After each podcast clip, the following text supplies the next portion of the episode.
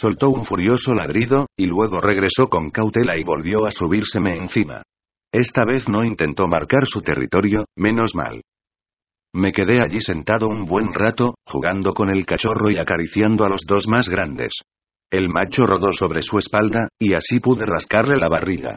Su pelaje era más claro por debajo, salvo por una larga raya negra que le llegaba hasta la cintura. Estreag me pareció un buen nombre para un lobo, y así lo llamé. Quería ver si sabían algún truco, así que busqué un palo y lo lancé, tráelo, Estreag, tráelo. Grité, pero él no se movió. Intenté hacer que se sentara. Siéntate, Estreak. Le ordené. Él se quedó mirándome. Siéntate. Así. Me senté sobre el trasero. Estreag retrocedió un poco, como si pensara que me había vuelto loco. El cachorro, que era realmente juguetón, saltó sobre mí. Me hizo reír y dejé de intentar enseñarles trucos. Después volví al campamento para hablarles a los vampiros de mis nuevos amigos. Los lobos me siguieron, aunque solo Estreak caminaba a mi lado. Los otros nos seguían detrás. Mr. Crepsley y Gabner estaban durmiendo cuando llegué, cubiertos por las gruesas mantas de piel de ciervo. Gabner roncaba ruidosamente. Solo se veían sus cabezas, y parecían el par de bebés más feos del mundo. Me habría encantado tener una cámara a mano para poder hacerles una foto a los vampiros, y así conservar aquella imagen. Me disponía a meterme bajo las mantas cuando se me ocurrió una idea. Los lobos se habían detenido en la arboleda. Los llamé. Estreac. N de la T Estreac significa raya. Vino primero y examinó el campamento, comprobando que era un lugar seguro. Cuando quedó satisfecho, emitió un ligero gruñido y los otros lobos se acercaron, manteniéndose a distancia de los vampiros dormidos. Me tumbé en el lado más alejado del fuego y levanté la manta, invitando a los lobos a que se echaran junto a mí.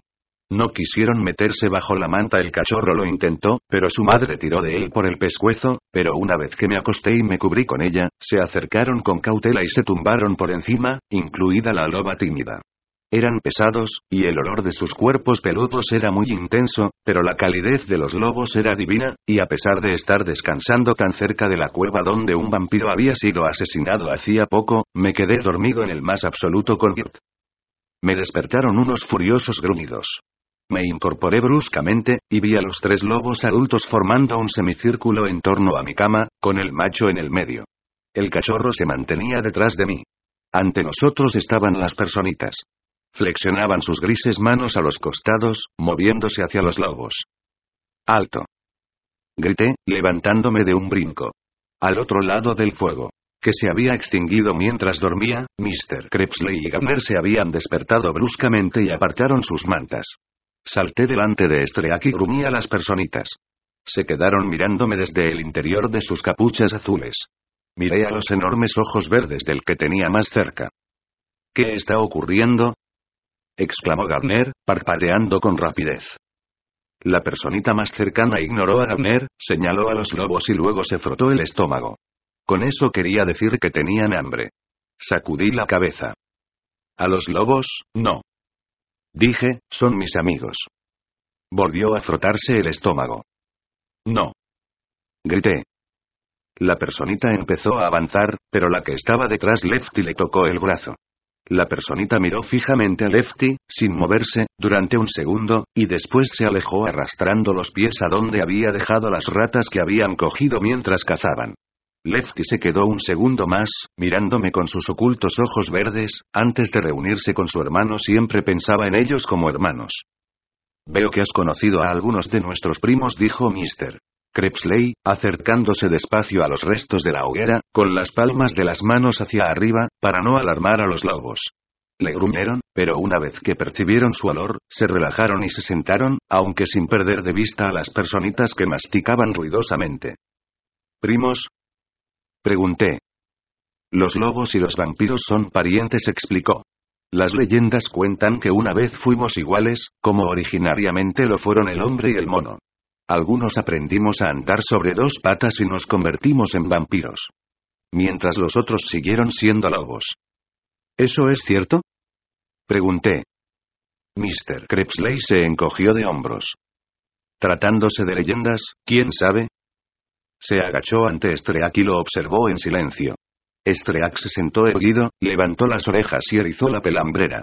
Un ejemplar magnífico, dijo Mr. Crepsley, acariciando el largo hocico del lobo. Un líder nato. Yo le llamo Estreac, porque tiene una raya negra en la barriga. Dije.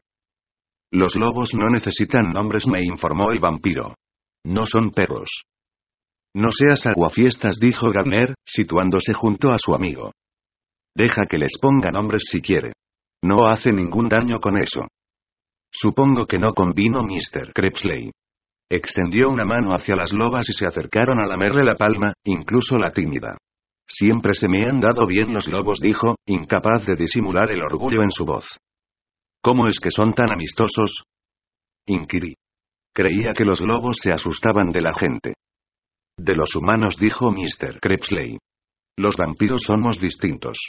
Nuestro olor es parecido al suyo. Nos reconocen como espíritus afines. No todos los lobos son amistosos, estos deben haber tenido trato antes con los de nuestra especie, pero ninguno atacaría nunca a un vampiro, a menos que esté muriéndose de hambre. ¿Has visto más? preguntó Gabner. Meneé la cabeza. Es probable que se dirijan también a la montaña de los vampiros, a reunirse con otras manadas. ¿Por qué habrían de ir a la montaña de los vampiros? Pregunté. Los lobos vienen siempre que se celebra un consejo, explicó. Saben por experiencia que habrá muchas obras para ellos. Los guardianes de la montaña de los vampiros se pasan años abasteciendo al consejo. Siempre hay sobras de comida, que arrojan fuera para las criaturas silvestres. Es un camino muy largo para ir en busca de unas sobras. Comenté. No van solo por comida, dijo Mr. Crepsley. También van a reunirse, a saludar a los viejos amigos, a buscar nuevas parejas y a compartir recuerdos. ¿Los lobos pueden comunicarse? Pregunté. Pueden transmitirse pensamientos sencillos los unos a los otros. No hablan realmente los lobos no tienen el don de la palabra, pero pueden compartir imágenes y transmitir mapas de los sitios donde han estado, haciendo saber a los otros dónde abunda o escasea la caza. Hablando de eso, sería mejor que nos esfumáramos, dijo Gardner. El sol se está poniendo y es hora de marcharnos. Has elegido una ruta larga y llena de rodeos, Larten, y si no apresuramos el paso, llegaremos tarde al consejo. ¿Es que hay otros caminos? Pregunté. Pues claro, dijo. Hay docenas de caminos. Por eso, excepto por los restos de Es muerto, no nos hemos encontrado con otros vampiros. Cada uno viene por una ruta diferente. Enrollamos las mantas y partimos, Mr. Crepsley y Gabner sin perder de vista el sendero, rastreándolo en busca de alguna señal del asesino del vampiro de la cueva. Los lobos nos siguieron entre los árboles, y corrieron a nuestro lado durante un par de horas, sin acercarse a las personitas, antes de desvanecerse ante nosotros en la noche. ¿A dónde han ido? Pregunté. A cazar, repuso Mr. Crepsley. ¿Volverán? No me extrañaría, dijo, y, al amanecer, mientras estábamos acampando, los cuatro lobos reaparecieron como fantasmas entre la nieve, y se acostaron con nosotros. Durante el transcurso del segundo día con ellos, dormí profundamente, y lo único que me molestó fue la fría nariz del cachorro, cuando se introdujo furtivamente bajo la manta al mediodía para acurrucarse junto a mí. Capítulo 6 Procedimos con cautela durante las primeras noches que siguieron al hallazgo de la cueva salpicada de sangre. Pero al no encontrar ningún rastro del asesino del vampiro, nuestra inquietud menguó, y disfrutamos de los placeres esenciales del camino lo mejor que pudimos. Correr con los lobos era increíble. Aprendí mucho observándolos y haciéndole preguntas a Mr. Crepsley. Se consideraba a sí mismo algo así como un experto en lobos. Los lobos no eran muy veloces, pero nunca se cansaban, aunque recorrieran 20 o 30 millas al día. Generalmente cogían animales pequeños cuando iban a cazar, pero a veces perseguían presas mayores, trabajando en equipo. Sus sentidos vista, oído, olfato eran poderosos. Cada manada tenía un líder, y compartían equitativamente el alimento. Eran excelentes escaladores y podían sobrevivir en todo tipo de condiciones. Cazamos mucho con ellos. Era tan maravilloso correr junto a ellos bajo la clara noche estrellada, sobre la nieve reluciente, a la caza de un ciervo o un zorro, y compartir la ardiente y sangrienta matanza. El tiempo pasó más rápido junto a los lobos, y las millas se deslizaban bajo nuestros pies casi sin percatarnos de ello. Una fría y clara noche, llegamos a un espeso zarzal que cubría el suelo de un valle protegido por dos altísimas montañas. Las espinas eran tan largas y puntiagudas que podían atravesar incluso la piel de un vampiro completo. Nos detuvimos en la entrada del valle mientras Mr. Krebsley y Gabner decidían cómo continuar. Podríamos trepar por una de las montañas, meditó Mr. Krebsley. Pero Darren no tiene tanta experiencia escalando como nosotros. Podría descalabrarse si se resbalara. ¿Y si damos un rodeo? Sugirió Gabner. Nos llevaría demasiado tiempo. ¿Podríamos excavar un túnel por debajo? Pregunté. También eso dijo Mr. Krebsley nos llevaría demasiado tiempo. Tendremos que seguir adelante con tanto cuidado como podamos. Se quitó el jersey, y lo mismo hizo Gabner. ¿Por qué se desnudan? Inquirí. La ropa nos protegería un poco, explicó Gabner, pero acabarían hechas jirones. Es mejor que las conservemos en buen estado. Cuando Gabner se quitó los pantalones, vi que llevaba unos calzoncillos amarillos con elefantes rosa bordados. Mr. Krebsley se quedó mirando aquellos calzoncillos con expresión incrédula. Me los regalaron, farfulló Gabner, ruborizándose intensamente. ¿Alguna humana con la que hayas tenido algún romance, supongo? dijo Mr. Krebsley, y las comisuras de su boca, de expresión habitualmente adusta, se curvaron hacia arriba, amenazando con abrirla en una rara y incontrolada sonrisa. Era una mujer muy hermosa, suspiró Gardner, resiguiendo con un dedo el contorno de uno de los elefantes. Pero tenía muy mal gusto escogiendo ropa interior. Y novios agregué traviesamente. Mr. Krebsley estalló en carcajadas y se dobló por la cintura, con las lágrimas corriéndole por el rostro. Nunca había visto al vampiro reírse tanto. Nunca había imaginado que pudiese hacerlo. Hasta Gardner parecía sorprendido. Mr. Krebsley tardó un rato en recuperarse de su ataque de risa. Cuando se secó las lágrimas y recobró su sombría personalidad, se disculpó como si reírse fuera un crimen. Luego frotó sobre mi piel una loción con un olor espantoso, que cerraba los poros, haciendo que fuera más difícil herirse. Sin perder más tiempo, avanzamos. El trayecto fue largo y doloroso. Por más cuidado que tuviera, cada pocos pasos pisaba una espina o me hacía un arañazo. Me protegía la cara lo mejor que podía, pero para cuando ya estábamos a medio camino en el valle, superficiales arroyuelos rojos surcaban mis mejillas. Las personitas no se habían quitado sus togas azules, aunque se les estuvieran haciendo jirones. Al cabo de un rato, Mr. Krebsley les dijo que caminaran delante, pues así aguantarían las peores espinas mientras nos abrían camino a los demás. Casi me compadecí de aquella silenciosa y resignada pareja. Los lobos lo tuvieron más fácil. Estaban acostumbrados a este tipo de terreno, y se escurrían velozmente entre las zarzas. Pero no estaban muy contentos. Habían actuado de un modo extraño durante toda la noche, caminando lentamente a nuestro lado, deprimidos, olfateando el aire con desconfianza. Podíamos sentir su ansiedad, pero no sabíamos qué la causaba. Estaba mirando a mis pies, pasando con mucho cuidado por una hilera de centelleantes espinas, cuando choqué con Mr. Krebsley, que se había detenido repentinamente. ¿Qué pasa? Pregunté, atisbando por encima de su hombro. Gabner exclamó bruscamente, ignorando mi pregunta. Gabner se adelantó a mí arrastrando los pies, respirando trabajosamente. Solíamos burlarnos de su ruidosa respiración. Le escuché lanzar un grito ahogado cuando alcanzó a Mr. Krebsley. ¿Qué es? Pregunté. Déjenme ver. Los vampiros se separaron y vi un diminuto trocito de tela enganchado en los zarzales. Algunas gotas de sangre seca tenían las puntas de las espinas. ¿Cuál es el problema? Pregunté. Los vampiros no respondieron de inmediato. Miraban alrededor con preocupación, de igual modo en que los lobos lo habían hecho. ¿La hueles?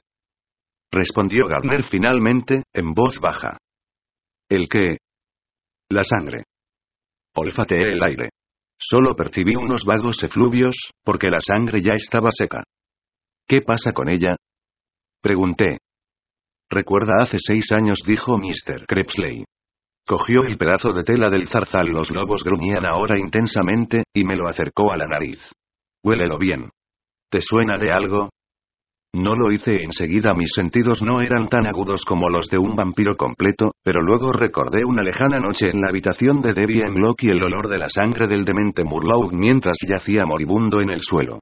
Mi rostro palideció cuando comprendí que se trataba de la sangre de un vampanez. Capítulo 7 Atravesamos a buen paso lo que quedaba del zarzal, sin hacer caso de las punzantes espinas. Nos detuvimos al otro lado para vestirnos, y luego continuamos sin pausa. Había cerca una estación de paso a la que Mr. Crepsley estaba decidido a llegar antes del amanecer. A paso normal, nos habría llevado algunas horas llegar hasta allí, pero lo conseguimos en dos. Una vez dentro y a salvo, los vampiros iniciaron una acalorada discusión. Nunca se habían encontrado evidencias de la actividad de los vampaneces en esta parte del mundo. Existía un tratado entre ambos clanes, que prohibía tales incursiones en territorio ajeno. Tal vez fuera un vampanez vagabundo, sugirió Gabner. Hasta el más chiflado de los vampaneces sabe que es mejor no acercarse por aquí, discrepó Mr. Crepsley. ¿Y qué otra explicación hay? inquirió Gabner. Mr. Crepsley consideró el problema. Podría ser un espía. ¿Crees que los vampaneces se arriesgarían a provocar una guerra? Gabner no parecía muy convencido de ello, ¿qué les interesaría saber que justificara tal riesgo? Quizá van detrás de nosotros, dije en voz baja. No pretendía interrumpirles, pero sentí que lo había hecho. ¿Qué quieres decir? preguntó Gabner. Quizá descubrieron lo de Murlough. El rostro de Gabner palideció y los ojos de Mr. Crepsley se estrecharon. ¿Cómo podrían haberlo hecho? preguntó bruscamente. Mr. Timmy lo sabía, le recordé, Mr. Timmy sabe lo de Murlough. Siseó Gabner. Mr. Crepsley asintió lentamente. Pero aunque él se lo hubiera dicho a los vampaneces, ¿cómo podían saber que tomaríamos este camino? Podíamos haber elegido muchas otras rutas. No podrían predecir por cuál iríamos. Puede que estén vigilando todos los caminos, dijo Gardner. No repuso Mr. Crepsley con seguridad. Es poco probable. Cualquiera que sea el motivo que tengan los vampaneces para merodear por aquí, estoy seguro de que no tiene nada que ver con nosotros. Espero que tengas razón, gruñó Garner, poco convencido. Lo discutimos un rato más, incluyendo el asunto de si el vampanez habría matado al vampiro en la anterior estación de paso, y luego dormimos unas pocas horas, turnándonos para vigilar. Apenas dormí, preocupado por la posibilidad de ser atacados por asesinos de rostros purpúreos. Al caer la noche, Mr. Crepsley dijo que no deberíamos ir más lejos hasta que estuviéramos seguros de que el camino era seguro. No podemos arriesgarnos a tropezar con una pandilla de vampaneces, dijo. Reconoceremos la zona, nos aseguraremos de que no hay peligro, y entonces seguiremos adelante, como antes. ¿Es que tenemos tiempo para reconocimientos? inquirió Gardner. Debemos tenerlo, insistió Mr. Crepsley. Es mejor perder algunas noches que caer en una trampa.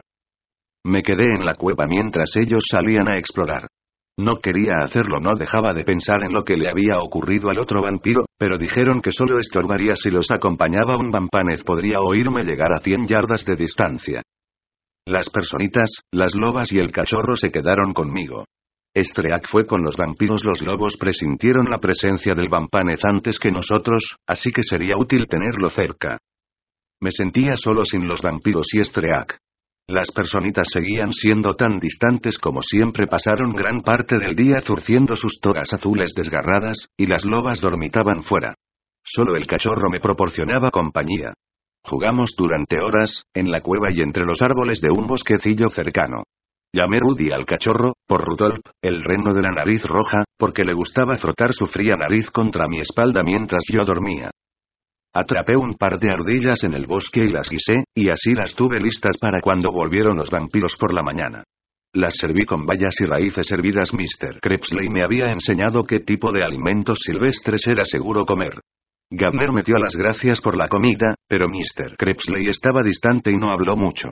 No muy lejos habían descubierto indicios de la presencia de los vampaneces, y eso les preocupaba. Un vampanez loco no habría borrado su rastro tan hábilmente. Eso quería decir que nos enfrentábamos con uno más. Con pleno control de sus facultades.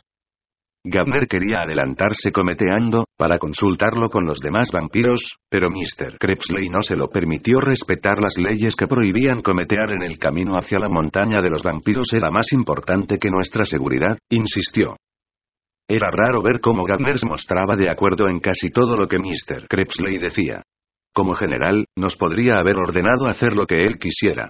Pero nunca le vi abusar de su rango con Mr. Krebsley. Tal vez porque Mr. Krebsley fue una vez un general de alto rango. Había estado a punto de convertirse en un príncipe vampiro cuando renunció. Quizá Gabner aún consideraba a Mr. Krebsley como a su superior. Después de dormir todo el día, los vampiros se dispusieron a realizar un nuevo reconocimiento de la zona. Si el camino estaba despejado, proseguiríamos nuestro viaje hacia la montaña de los vampiros la noche siguiente. Tomé un ligero desayuno, y luego Rudy y yo fuimos al bosque a jugar. A Rudy le encantaba alejarse de los lobos adultos. Así podía explorar libremente, sin que nadie le arreara un mordisco o le golpeara la cabeza si se portaba mal. Intentaba encaramarse a los árboles, pero la mayoría eran demasiado altos para él. Finalmente encontró uno del que colgaban unas ramas bajas, y trepó hasta la mitad. Una vez allí, miró hacia abajo y emitió un ganido. Vamos, rey. No está tan alto. No tienes nada que temer. No me hizo caso y continuó quejándose. Luego enseñó los colmillos y grunó. Me acerqué más, extrañado por su conducta. ¿Qué ocurre? Le pregunté, ¿te has atascado? ¿Necesitas ayuda? El cachorro lanzó un ladrido. Sonó genuinamente asustado. Está bien, Rudy dije. Voy a subir a, me interrumpió un rugido que me hizo estremecer hasta los huesos. Al volverme, vi a un enorme oso oscuro que avanzaba bamboleándose desde lo alto de un ventisquero. Aterrizó pesadamente, sacudiendo la cabeza, gruñendo, con los ojos fijos en mí, y entonces arremetió, con los colmillos centelleando y las garras, infernalmente curvadas, extendidas, dispuesto a destrozarme. Capítulo 8 El oso me habría matado si no hubiera sido por Rudy. El cachorro saltó del árbol, aterrizando en la cabeza del oso, cegándolo momentáneamente. El oso rugió y lanzó un zarpazo al cachorro, que lo esquivó y le mordió una oreja.